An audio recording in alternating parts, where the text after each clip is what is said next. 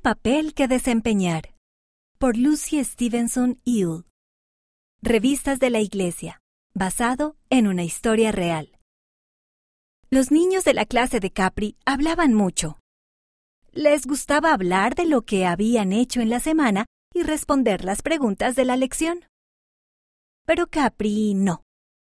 No podía hablar, pues tenía una discapacidad que hacía que se le hiciera difícil hablar. Un domingo, la hermana Fox les dio una noticia sensacional. Se aproxima el programa de la primaria y cada uno de ustedes tendrá un papel que desempeñar. Dijo. La hermana Fox entregó tiras de papel a los otros niños. Cada papel tenía escrito lo que los niños iban a decir, pero Capri no podía decir palabras. ¿Cómo podría participar en el programa? Tengo un papel especial para ti. La hermana Fox le dijo a Capri y le mostró una pequeña caja. Tenía una pequeña manija a un lado. Mira. La hermana Fox hizo girar la manija una y otra vez. La cajita tocó una música suave. Capri aplaudió. Conocía esa canción. La hermana Fox sonrió. Ten, inténtalo tú.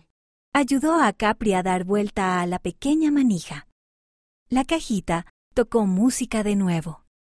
Era como si fuera magia. ¿Podrías tocar esta canción en el programa de la primaria? preguntó la hermana Fox.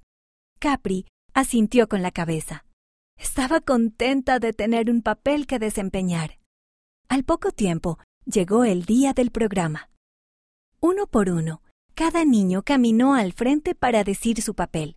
Dios nos ama, dijo Ali. Dios es nuestro Padre Celestial, dijo Zack. Entonces le tocó a Capri.